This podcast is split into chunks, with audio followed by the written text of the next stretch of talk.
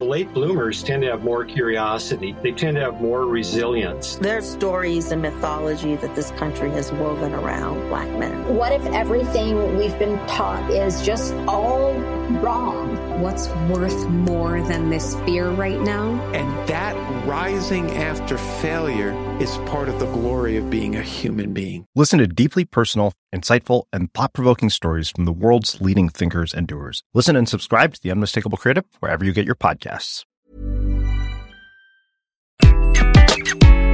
Bonjour, dans cet épisode, je vais vous expliquer comment lutter contre le bore-out, le fait de s'ennuyer au bureau. Je suis Gaël Châtelain-Berry, bienvenue sur mon podcast Happy Work, le podcast francophone le plus écouté sur le bien-être au travail. Happy Work, c'est une quotidienne, donc n'hésitez surtout pas à vous abonner sur votre plateforme préférée, à commenter, à partager. C'est ça qui fera que Happy Work durera très longtemps. Alors, le bore-out. Eh oui, encore un anglicisme pour expliquer quelque chose. Le bore-out, c'est tout simple, c'est le fait de s'ennuyer au bureau.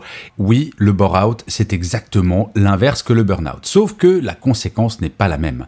Le bore-out peut mener à une dépression ou à un état dépressif. Et comme pour le burn-out, il existe des signaux faibles que l'on peut détecter et surtout, il existe des moyens de lutter contre celui-ci et cet épisode va vous donner quelques clés y arriver. Avant de commencer et de donner des détails, il est important d'avoir en tête que s'ennuyer de temps en temps, c'est normal. Non, une journée de travail ne doit pas être passionnante en permanence chaque minute. Si vous vous ennuyez de temps en temps au bureau, ce n'est pas forcément dramatique. Là où cela devient dramatique, c'est si vous avez le sentiment véritablement que c'est tout le temps. Et il y a des signes avant-coureurs du bore-out. Le premier, c'est un vrai point commun avec le burn-out. Vous avez de plus en plus de mal à vous lever le matin. C'est vrai quoi, imaginez, si vous devez vous lever pour quelque chose que vous adorez ou pour partir en voyage dans une destination de rêve, vous n'allez pas snoozer. Si par exemple vous commencez à snoozer tous les matins, une fois, deux fois, c'est un signe précurseur du bore-out, c'est un signal faible.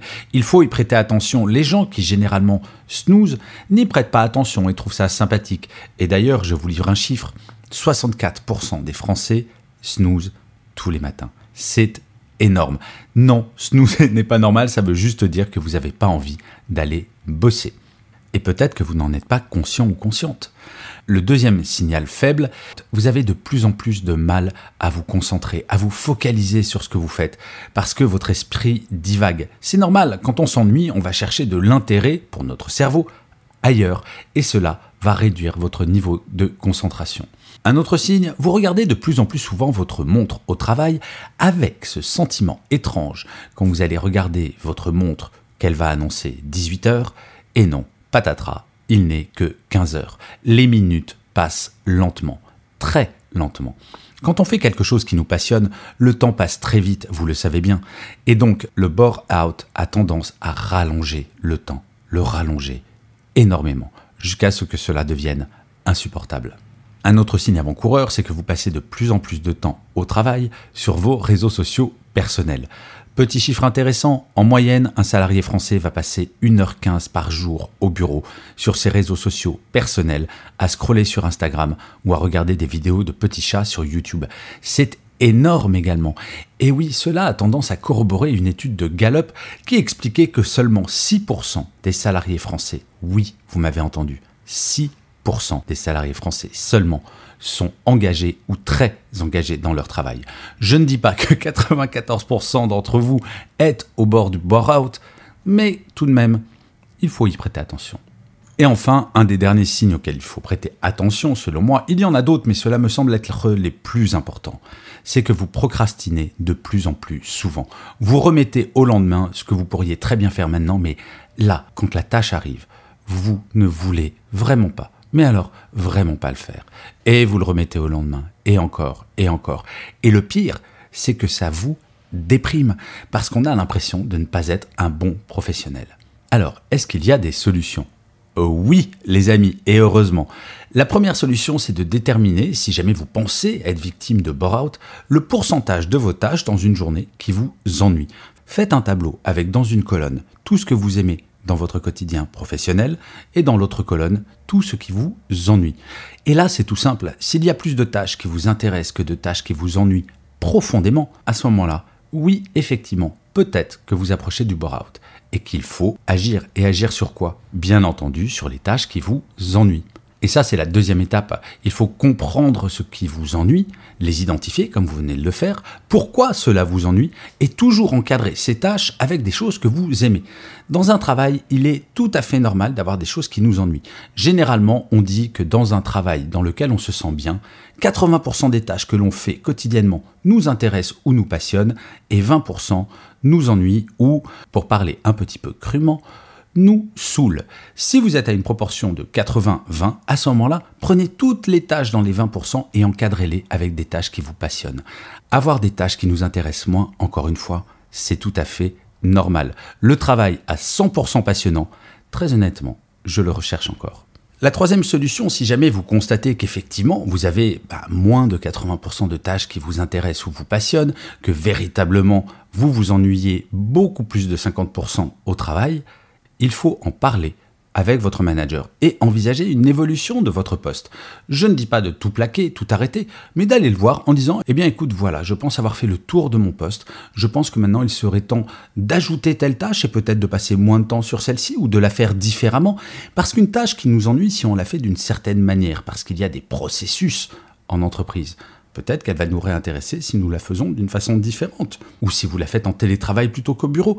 Bref, de chercher avec votre manager des solutions constructives pour réenchanter votre travail. Et le dernier point, et c'est exactement comme le burn-out, si rien ne fonctionne, si vous vous dites véritablement mon manager ne veut pas faire évoluer mon poste, je ne peux pas faire de nouvelles choses, je n'ai pas 80% de tâches qui m'intéressent ou me passionnent, à ce moment-là, il faut envisager d'entrer dans l'action pour changer de poste.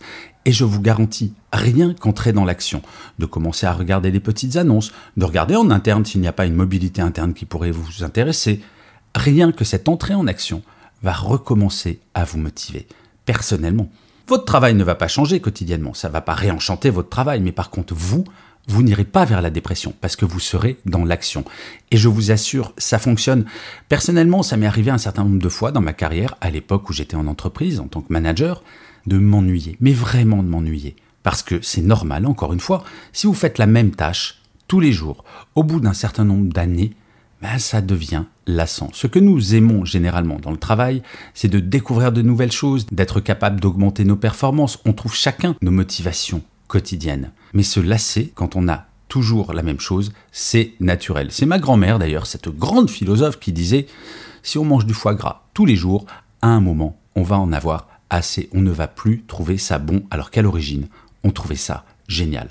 Cela fonctionne de la même manière avec le travail.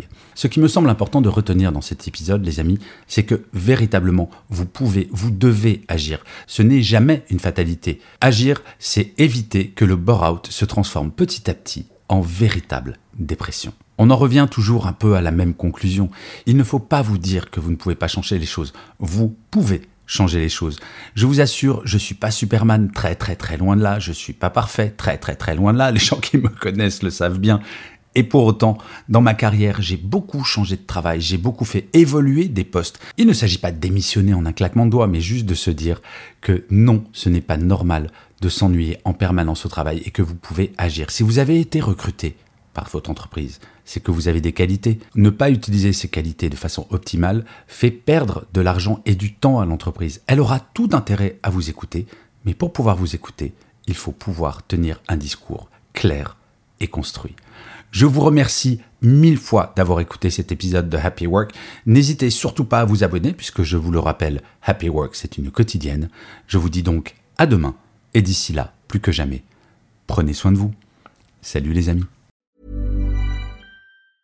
Late bloomers tend to have more curiosity. They tend to have more resilience. There are stories and mythology that this country has woven around black men. What if everything we've been taught is just all wrong? What's worth more than this fear right now? And that rising after failure is part of the glory of being a human being. Listen to deeply personal, insightful, and thought provoking stories from the world's leading thinkers and doers. Listen and subscribe to The Unmistakable Creative wherever you get your podcasts.